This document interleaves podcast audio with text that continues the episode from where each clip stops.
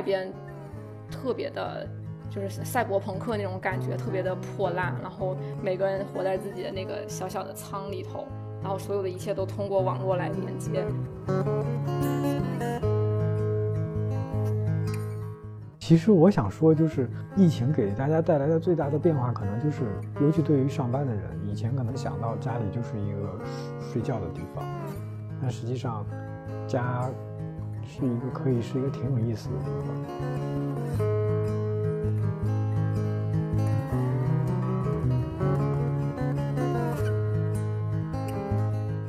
我疫情之后就是有一个感觉，就是感觉很多东西都是。没有必要的，就是我们现在拥有的东西。然后我今年其实一直是在不停的扔东西或者卖咸鱼。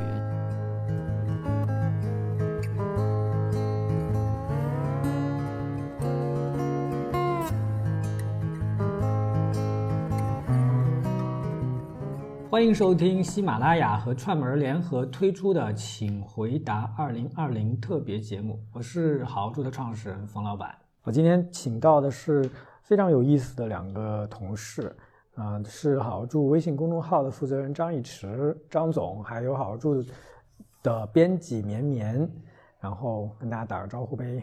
请回答二零二零，我是豪猪的编辑绵绵。请回答二零二零，我是豪猪公众号的负责人张一驰。然后那个张总是绰号，不是职位，谢谢。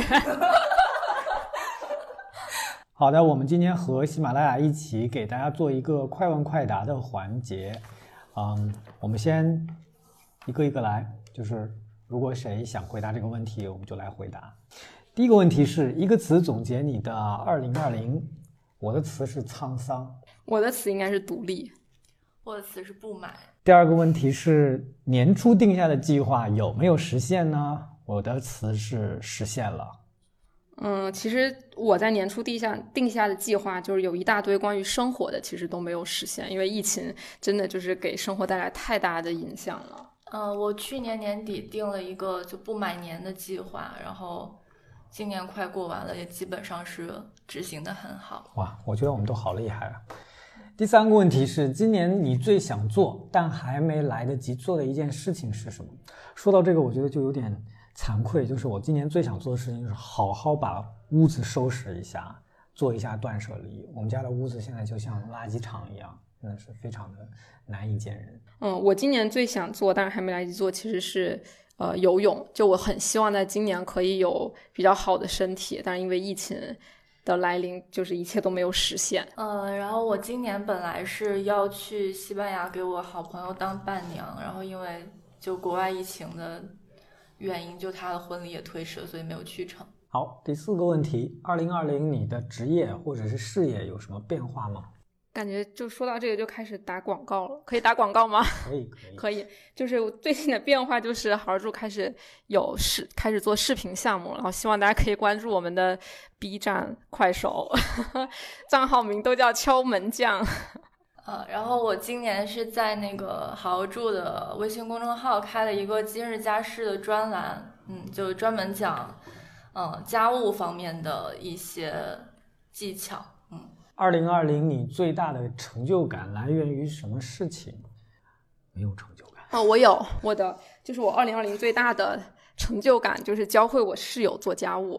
然后这样的话，其实就彻底的解放了我的很多的，就是回下班以后的时间，我就不用赶着回家做家务，因为我是室友，终于能够完成一个作为一个人 应该应该承担的家务部分。在二零二零年，你尝试了什么新的领域或者之前没有做过的事情吗？嗯，我我这一年其实对于。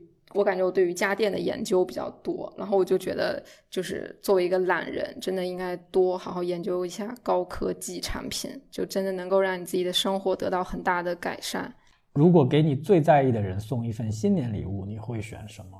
我应该是送爸妈一份体检。我我的话，给我在意的室友送一个洗碗机吧。洗给我最在意的室友送一个洗碗机，因为是，因为是我就是花了一年的时间让他天天洗碗的，就就希望新的一年还可以用上洗碗机。现在你最珍惜的财产是什么？我最珍惜的财财产就是我有一整个硬盘的好多年以来的旅行的照片。我觉得我什么都可以丢，就是那些不能丢。我应该是我的两只猫，猫猫算财产吧？嗯，我最珍惜的财产就是我的饭碗。因为我觉得，就我也没有什么别的财产，就是还有信用卡账单要还，所以不能不能丢了饭碗，这是我最重要的事。经过二零二零年，你觉得人生中有哪些东西并不重要？哎呀，这个我特别想说，面子不重要。回答好有深度啊，感觉是那种中年人的，感觉就是受到了很多的，受了很多苦以后得到的一个结论。对，嗯，呃，我我开始觉得，经过二零二零，就是安全感不重要。因为我觉得，就是我之前一直很追求安全感，我就觉得一切都要被计划，要有秩序。但是经过二零二零以后，就发现，就是人类社会都特别的脆弱，就根本没有什么安全可言。所以就不如不要计划太多，就放弃内心自己特别对于什么安全感的追求啊，就活在当下吧。对即将到来的二零二一年有哪些期待？我真的迫不及待想说，我好想去热带国家呀！我憋死了。我是一个一般一年要去三到四次热带国家的人，我今年受疫情影响一次都没有去。我已经憋到了每天在家里看泰国泰国电视剧、电影，听泰语歌。那你可以用泰国腔录这一期啊。没有语言天赋。好，今天我们想聊一下这个疫情后面大家在居住上、在生活里面有什么变化。疫情之后，你们的生活发生变什么变化了吗？我我最大的变化就是教会了我室友做家务，就是就是我确实家务做的少了，因为我之前的话就觉得就是每天做家务其实是顺手的事情，但是你在疫情之后，因为你一天要吃在家吃三顿饭，就觉得其实做家务这个工作真的很繁重。就特别就是家务劳动者真的特别辛苦，然后于是我就开始跟我室友各种约法三章，然后希望他可以承担一些家务劳动，然后就是用各种坑蒙拐骗的方法，就是 终于让他可以承担一些家务，然后我觉得这样的话，其实就是整体相处下来会轻松，然后变快乐很多。对，这是疫情给我最大的。改变，然后而且我觉得，就是因为他有目睹你做家务的过程啊，他也会觉得，嗯，确实做家务是挺辛苦的一件事情。就之前那个我那个家事写过一篇文章，就是讲备餐的。什么什么叫备餐？就是你周末从从那个市场或超市买一堆食材回来，你就把它处理好，就预处理好，然后哦，罗明就那样。对，然后分装好，然后工作日的时候每天就一炒就可以了。就是好像就是绵绵写文章的那个，就是疫情期间吧，大概我们是同期，然后我也我也开始这样做。我妈现在也这样。哦，这真的很好用，就是就是我教会室友做家务，就是从这个开始。就是对，就是就是因为疫情期间家务量特别大，尤其是你做饭，就是做过饭人都知道，就是。就是炒菜什么都是一时的，关键是你得洗，你得切，你得配菜，然后就整个流程特别的繁琐。一一天要是来三次的话，你的工作都别做了。然后为了提高效率，就只能我们就是一周采购一次，然后就把菜提前就肉肉类全部按一一顿的分量去分好，然后把它冷冻起来。然后蔬菜的话，就提前两个人一起一次把它全部洗干净。然后全部切好，装进那个保鲜盒里，能用一周，基本上可以用一周。而且现在的冰箱其实技术都蛮好的，就可以一直都是处于很保鲜的状态。其实不会有那种就是特别干干瘪，或者说，嗯，就是状态很不好的蔬菜。就是你一整周的时间都不用去备菜，你就就是炒炒菜。我觉得炒菜的时间也就跟热饭热菜差不多吧。就是可能两三分钟一道菜就做好了，就特别的快。我就是就是这个可以说是打工人吃饭指南。我觉得这个这一点备餐一定要掌握，就是简直就是通往通往财富自由的大门。省钱吗？对，省省钱。嗯，我我我我刚才想到，我有一个，我发现有一个很大的变化，就是这个真的是啊，我不知道你们有没有。就是可能你你们不在，如果你们在那个业主群里面，我发现疫情之后，业主之间的关系变得好很多。就是我们那个整个那栋楼的邻居在微信群里面，你知道，就是一九年之前，因为我加到那个群里是从二零一七年我就加进去了，一七年底，年一七年中，然后一七一八一九整整三年，那个群里面戾气之重，所有人在群里面就是每天就是抱怨狗到处乱尿尿，谁家孩子在楼上蹦，然后电梯间里面又有狗尿，或者谁家的那个。就是走廊里面又堆着谁家的垃圾，全都是这种，要么就抱怨物业。二零二零年疫情之后，突然觉得大家就是在那个群里面是互帮互助的一种感觉，就突然有一种，我觉得可能我想了，可能是在就封闭的那段时间里，谁都出不了门，然后大家都在门里面，但是都在同一个楼里面，然后经常就会大家在群里面去聊。最近疫疫情又怎么样啊？或者是小区里面又有什么新的规定啊，或者什么的，就真的会。现在疫情其实对我对咱们来讲已经是一种新常态了。但是我发现，嗯，进入新常态以后，我们的业主之间的关系变好了很多，以至于刚才一绵绵说你在卖咸鱼，我们那个群里面现在经常在群里面卖破烂儿，就是特别神奇，就是。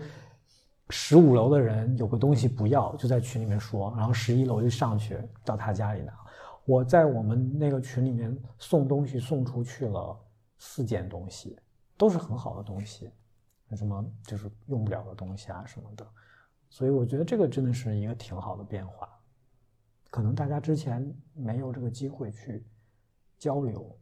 我觉得大家之前把邻居就当做一个冰冷的，就我跟你没关系。然后大家共同的敌人是物业和狗，还有在家里乱蹦啊小孩儿，嗯，以及装修的人。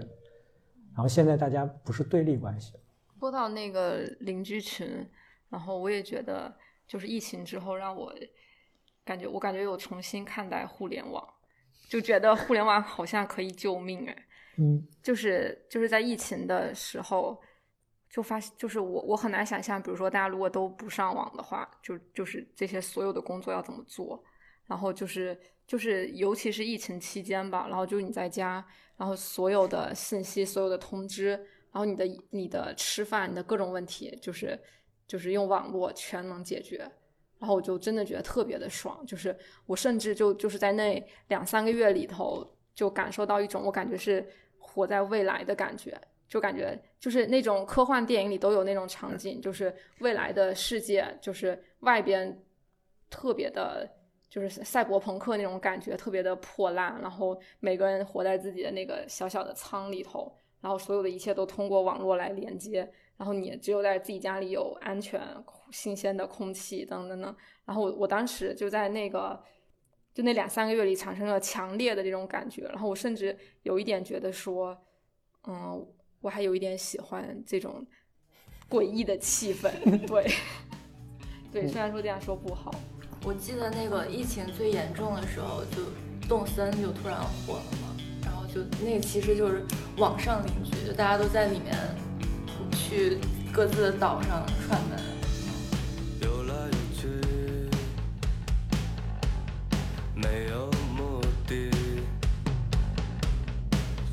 追来去。希望也还是一望无际，想来想去，却总又不能说服自己。撞来撞去，冲不出这个封闭的世界。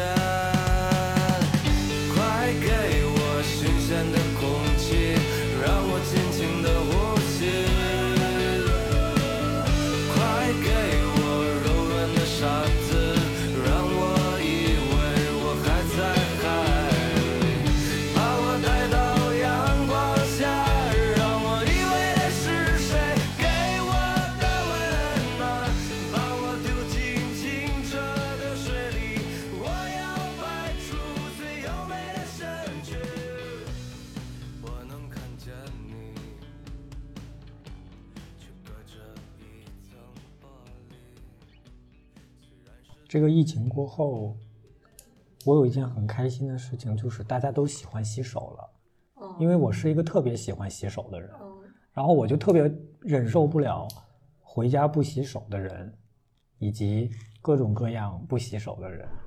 我觉得这是一个很不好的习惯。然后我现在看到大家都开始洗手了，我就觉得这个点是不是很奇怪？是很好啊，挺正以至于就是那个我我今年已经看到有人在自己家装修的时候，有有有一个住友忘了叫什么了，他今年装修的，他直接把自己家的那个一进门的那个玄关那装了一个洗手池那就是江波拉家就是这样啊。啊，你你也是这样是吧？嗯其实江波拉也在的，只是他不能说话，他他他 mute 了。因为还要加班。就我觉得，就疫情让大家都变得稍微有一点洁癖，而且嗯，这个、这个挺好的。对这这个情况，我觉得会持续很长一段时间。嗯我之前就是，其实我从一九年的时候，我今年营造家讲的那个答辩会里面，我有说过好几次。我从一九年的时候，我就认为，人装修，如果你们家里面房子还比较就是就是面积还够的话，其实真的应该在入门的地方准备一个衣帽间。就你其实是可以把衣帽间放在门口的。大家一般都觉得衣帽间应该放在那个卧室旁边，我我反而认为衣帽间应该放在门口。它这个逻辑是这样的，就是衣帽间放在门口，你回家以后马上把你的所有的外衣都脱掉，换睡衣，然后干干净净的进家，然后你爱怎么在家里怎么弄怎么弄，然后出门的时候在门口把衣服换好再出门。就这个是我在疫情的时候，我也我有在反思这个问题，我也觉得很奇怪。今年我在，一就是好好主主办的那个营造家奖上面看到有一个有一个设计师是这么做的，蛮有趣的。他们叫有个叫归家动线，有个词，我觉得那个词还挺好的。我觉得还有一个问题就是，感觉之前装修就比较确实比较强调收纳，但其实没有装修的时候可能没有规划的对收纳规划的没有那么细致，但是会逐渐变得越来越细致，有这个趋势。然后比如说就是细致到哪怕我的隔夜衣到底要放在哪儿，因为尤其是可能北方的冬天吧，确实会产生很多就只穿了一次的衣服，是然后这些衣服可能。在其实，在装修的时候，如果没有考虑到后期很可能就没有地方放。这个问题好难解决。我们家现在挂满了，就是挂满了那叫隔夜衣、刺净衣，嗯，挂满。刺净衣比净衣还多。对对，尤其对到我们家也冬天这样。你根本就不太，因为我的习惯就是每天不能重重样，那你就，嗯，可能一件衣服得两三个礼拜都不会洗一次，因为两三个礼拜都可能就只穿一次，对对对你又不能把它放在那个衣柜里面，对，嗯，这个真的是一个，尤其现在疫情就觉得很不干净。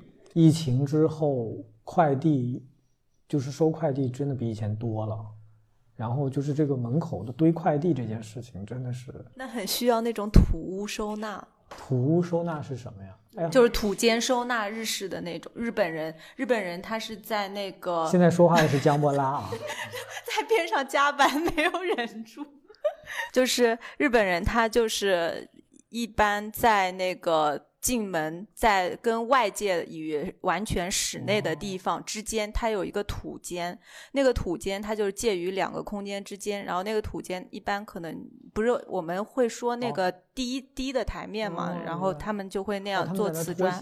对对对对，然后那边就是做一些玄关的，还有衣帽间。你刚刚说那衣帽间，包括洗手池什么，他们都会放在那边。像他们出去骑的自行车呀，什么也哎都会放在那边，挺有必要的。对，特别实用。对，就像那个四零四他们家，就是门口进门的很小的一块，然后他做了很多，就除了鞋柜的收纳，还有一些就外套的，然后包括他给一个就是小孩儿的推车，都专门做了一个位置是放放那个小孩儿的推车的。我就觉得，就是疫情以来，就这个玄关从一个特别没有存在感的空间嗯变得特别的嗯重要。对的，对的。然后就突然很多人都发现自己的玄关设计不合理，对对对。玄关不够大，而且中国的户型特别容易有一个毛病，就是一进门没玄关。然后我们我们其实从前年开始就会陆续发现，很多设计师设计的房子会去解决这个问题，他们会去造一个玄关出来，我觉得这个真是很重要的一件事情。我们家原来那个就是那个我们家房子原来的那个原始户型也是完全没有玄关的。其实造一个玄关出来并不复杂，就是立一堵轻体墙就可以了。那我觉得好像就是在家的那个办公区也是，就是疫情之后，大家开始关注一个东西。反正我哎我是我就是疫情，就是去就我疫情的时候买了一个人体工学椅，就那个是他们仨去去年好像就买了，然后当时我就忍住了，我没有买，但是你这事儿没完了，简直就是买对椅子这事儿。就就就真的在在家做了做了俩月之后，感觉腰真的不行，后来还是买了就人体工学椅，嗯，花了将近七千块钱。对，然后而且就是疫情之后之后，我感觉就可能有的人是，就是觉得在家待着挺好的，然后就主动选择了，比如说自由职业或者怎么样，然后可能有的人是疫情之后工作受影响，他就被动的就待在家里工作或者怎么样，然后我就觉得就是在家上班这件事情。就是还真的蛮好的，但你是你是说给我听的吗不吗？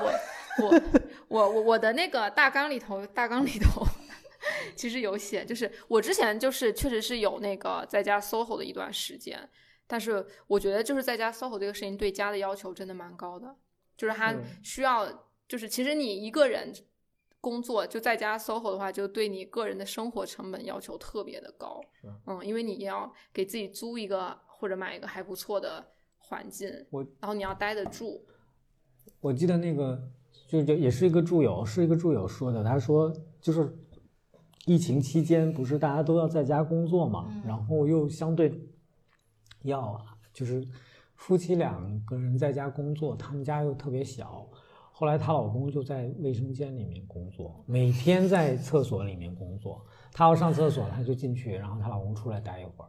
等她上完厕所，她老公再进去。家庭地位确实她老公不太好，就是，所以就是大家其实没有考虑过这个问题，就是两个人同时都要在家里面工作的时候会怎么样。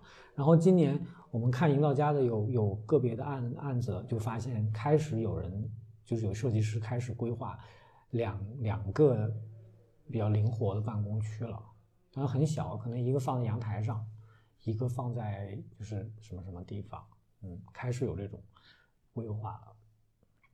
其实我是觉得疫情是加快了大家对家的认知，因为其实可能我一直有个观点，就是人可能要到了三十二三岁以后，三十三十至少三十岁以后，才开始逐渐的重视家居的空间，因为那个之后可能有的人有孩子了，然后有的人可能没孩子，但是也是外面花花世界都看的差不多了，就喜欢在家里面待着。然后疫情的时候，突然一下大家都得在家里待着了，然后一些像你们做年轻的年轻人们就会发现，在家里面其实有很多的问题。之前你不会有这个问题的，反正你就大多数时间在外面玩儿或者是什么，或者在公司里面工作啊什么的。就是经过这个疫情之后，我觉得很多人会对自己对家的需求有新的认识。，对是就包括很多就是因为疫情耽误工期的，他们现在再重新开工，可能方案也会多少有一点不一样。嗯是嗯没错。其实我想说，就是疫情给大家带来的最大的变化，可能就是，尤其对于上班的人，以前可能想到家里就是一个睡睡觉的地方，但实际上家是一个可以是一个挺有意思的地方。我就就是在那个好住上也发现，就是在疫情期间，好多人宅在家里，然后他们其实会说在家的仪式感这个问题，就是他们嗯可能很多人在家就做做大餐啊，然后还有在家什么搭帐篷野餐的嗯那种，然后嗯，其实我一直都不是很理解，就是仪式感这个这个词或者这个事情，就感觉好像是说有了形式感就等于是仪式感吗？就我不太，我不是很理解，我不知道你们怎么看。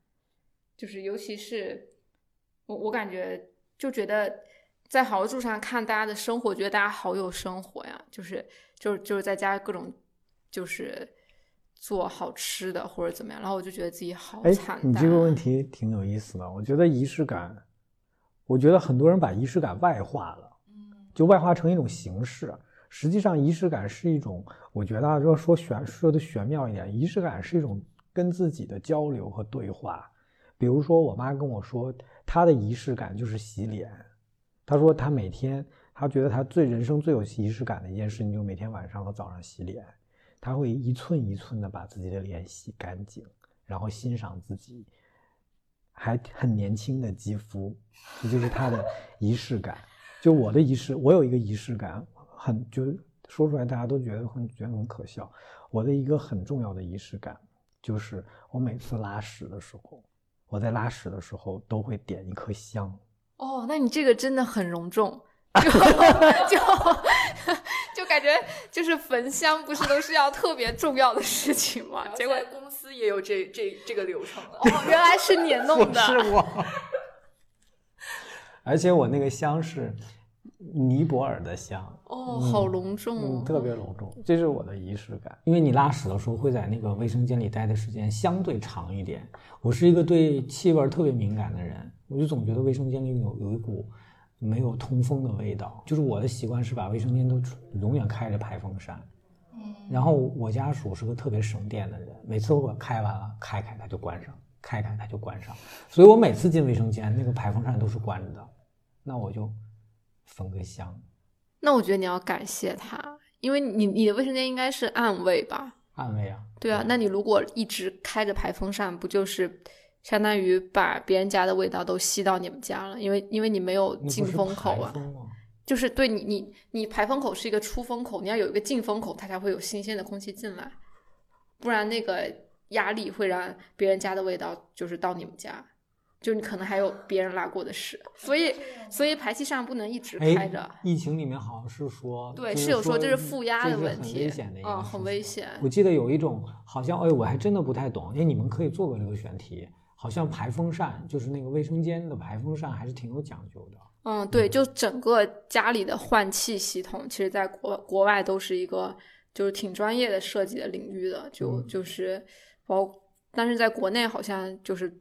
做这个的比较少，或者起码在家装里头吧，大家不会太认真的去考虑这个问题。包括国内整个新风的安装都不太专业，就是整个换气的效率都不是很高。所以有的人家可能装了新风，在没有装好的情况下，可能真的不如排气上来的好。是对，甚至不如就是我我们最近在装修的时候，就本来打算装新风新风的，但是设计师就说。就没啥必要，因为很有必要，因为就是我们这个面积，其实用那个抽油烟机，大可不必。对，他说就是就是因为我们那个吵死了，我们那个设设计师是平常做的比较都是比较大的户型嘛，然后那你就是鄙视你们，然后然后他就说你们这个面积，你换那个你你看现在的抽油烟机都是什么二十多大风量的，就你这个。你这个面积应该也就十分钟就全部换了一遍了，你装新风有什么意义呢？然后后来一想，反正我们预算也很紧张，然后于是乎就就没有装了。我觉得还是应该装的，嗯，你们还来得及吗？来来，但是我们已经已经就从内心里省下了这笔钱，就不可能再花出去了。哦，好吧，就瑞元我一定要。建议那天我就跟他说，他那么洁癖的人一定要装先锋。抽油烟机挺好，了解。真的不落灰。会噪音很大吗？没有噪音，没有噪音，没有任何噪音。因为我对噪音特别敏感。没有，完全没有。是松下的吗？我松下的。嗯，那你要换什么滤芯？要换，特别夸张。这个滤芯是个很夸张的事情，它的标准要求是六个月要换一次滤芯，我要两个月就换一次。是因为有猫吗？不是啊，就是北京脏啊。它是往外把外面的空气抽进来，真的太脏太脏了。每次换滤芯都是一件很有仪式感的事情，你要把它从上面非常小心的拿下来。因为都是灰，都是灰。你只要在过程当中稍微抖一下，就全满地，整个空间里面全飘满了灰。所以每次都是戴着口罩，戴着一次性手套把它给。摘下来，特别特别小心，摘下来，然后马上放到一个塑料袋里面，打紧。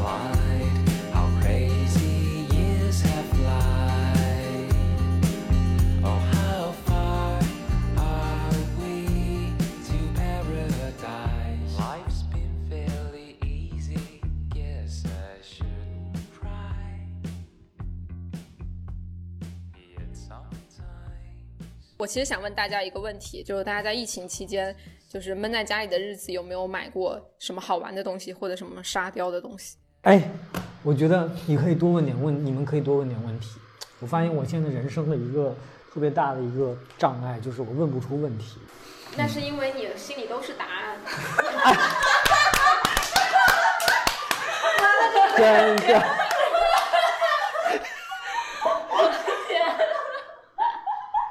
哎，真的，就我我真的有想过这个问题，就我心里都是答案。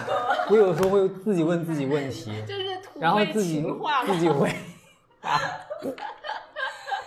就我上次看那个乐视有一个频道专门是电视购物的，然后乐视还活着呢。哦，就我们家有个乐视的电视，然后它一直现在反正现在还能用，但是不能投屏，这我特别难受。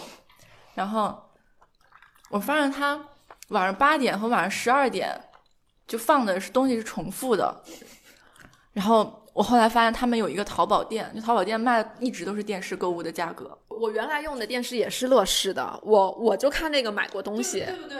嗯那个还挺有煽动性的。但是直播还是比那个电视购物感觉要现在直播很厉害。现在那个直播不是就有电视购物那种风格的吗？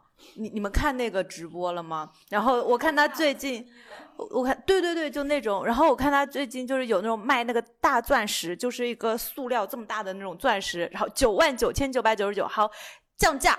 降个零，然后，然后最后，最后，最后一直降到九十八，就这种，然后在里面打架哭闹。然后我昨天又看他们开始卖迪迦奥特曼，然后还有迪迦奥特曼的皮做的皮鞋，然后还有什么东西？迪迦奥特曼的皮做的皮鞋。哦，那个皮还是黑的，然后，然后黑的是因为奥特曼不是银色的吗？他说黑的就是黑化了的奥特曼。我在疫情期间买了 一些半成品的速食，就是但不是那种方便面啊，一个是一个是那个湖南的粉，真的是超级好吃，我要推荐给你们，叫做孤宁古来，你这是普通话吗？它可能就是湖南话，就是扁粉，就是那种炒粉，真的很好吃，有点像河粉那样。对对对对对对对我今年淘宝应该买了不超过十单，啊！你这么棒，就真的没什么要买的，而且十单里面大部分都是吃的，那你是怎么做到完全不买的？就是问自己是吗？对，问自己，就每次买东西之前，就至少会问自己三个问题。第一个就是这个东西真的好吗？第二个就是它，就我需要，我真的是需要它吗？然后就是买回来会不会闲置？嗯，我疫情之后就是有一个感觉，就是感觉很多东西都是没有必要的，就是我们现在拥有的东西。然后我今年其实一直是在不停的扔东西或者卖咸鱼，今年咸鱼大概卖了两万多块钱，就卖我的闲置品啊、嗯，然后也也扔了一些，然后也有也把一些东西送给别的就是需要的朋友，嗯，就感觉。就我现在看我们家里，还是觉得有好多东西都是没有必要的。我今年把我的那个按摩仪出让给了小七，成了他的人生的负担。对吧？他对我表示了感感激，我四折出给他的。小七跟我说，他买了你的那个按摩椅，然后让我等着后面买他的。你知道？哎，我觉得今天我们这个主题已经不好意思啊，已经跑跑题了，但是没关系，就让他随便，大家也就听着我们开心就好了。也有很多的人生的智慧，就是是去看什么是真朋友。还有一种方法，就是当你想把你的破烂清给他的时候，他是不是愿意接收？我那个按摩椅，我跟你讲，我问了我身边很多的朋友，我就是放你们家里面，你可以用，不要，到最后连送都不要。就这个就是什么是真朋友，就是送他一点破烂，他都要。那你这句话不要让小七听到，没有，毕我毕竟他是花我后来就钱买因为我知道我知道红妈家有一个地下室，我跟他商量了很久，我说那个地下室空着也是空着，放一张按摩椅，你偶尔还可以下去按一下。哪哪年我到时候真的哪天我有地方了，我再把它给运回来。没有任何的回应。一读不回。对，已读不回。我我我我现在还是蛮想买按摩椅的，你有什么建议吗？你等一下小七吧。但我有一个储藏间的那个储藏间已经完完全被我塞到了门都打不开了。然后我家属问我一个问题，那天把我问问懵了。他说：“你这个储藏间里的东西有哪些是需要扔的？”我说：“没有。”他说：“那你有哪些是你会用到的，包括以后？”我说：“好像也没有。”然后他说：“那有哪些是你觉得有纪念意义的？好像也没有，没几件。”然后我就觉得，就是可能人到中年就会。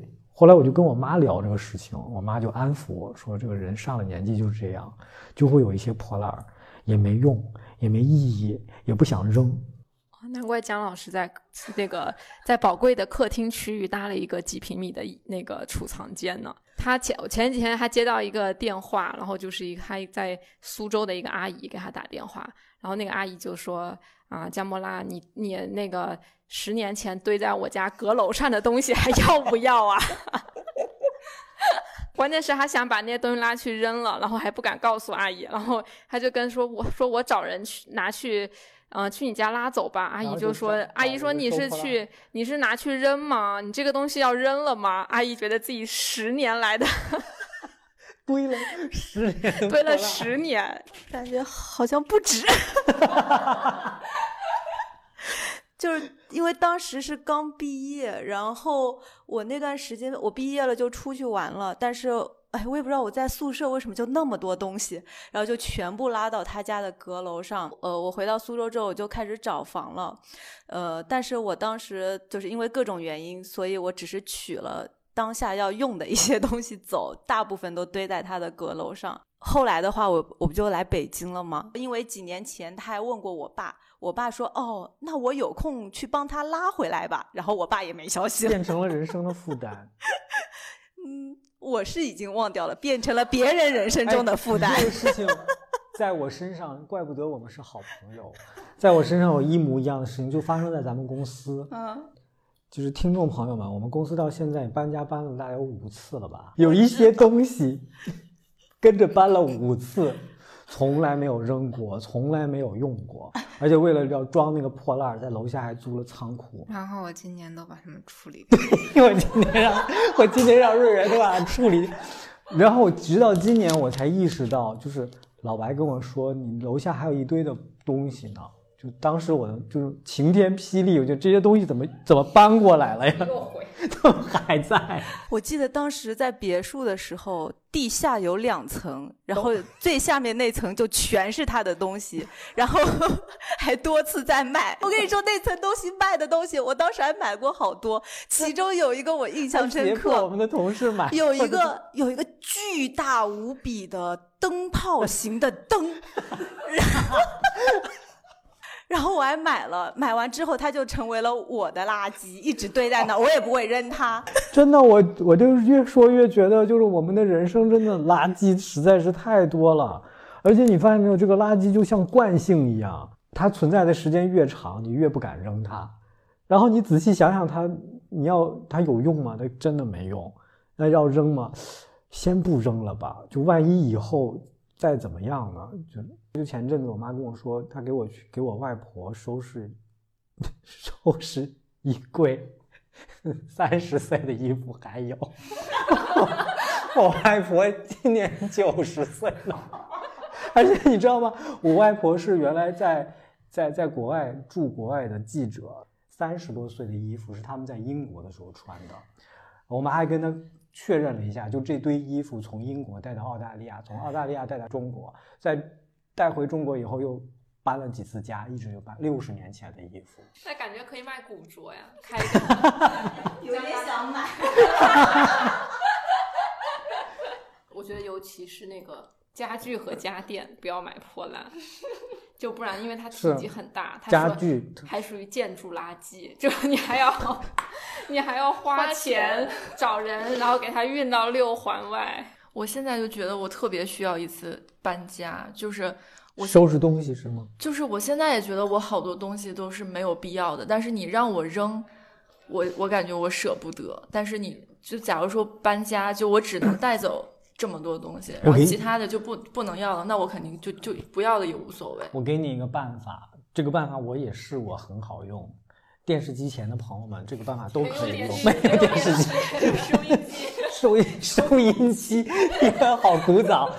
就是那个那个之前的朋友们，就是有个很好的方法，有很多很多没用的东西，请你把它们全掏出来，然后扔在你们的你家的房子中央，然后一件一件的把它们再放回去。因为你在把它们放回去的时候，你就会做做判断。到底有些东西，它真的如果是破烂儿，你是不忍心把它放回去的，那个就是你要扔掉的东西。嗯，我我还有一个问题，其实是就是我还蛮想知道大家在家，就尤其是疫情期间，都有发现有在家可以有什么娱乐活动，就是在家还能玩点啥？我看大家就是就是各有各的玩法，但我感觉我有的时候就比如说一个假期，尤其是那种小长假，不长不短的，比如说三天。然后，因为我是一个特别不喜欢出门旅游的人，然后我待在家里待到第二天，我就觉得我还能玩点什么呢？就类似这种情况，我不知道大家在家都都玩什么，有什么可玩的吗？除了看电影之类的。刚才张总问那个问题，说你在家里面就是疫情期间在家里面都想干什么事情，都喜欢干什么，我就回答不上来这个问题，因为我也在想我到底在干嘛。你的心里不是都是答案吗？对。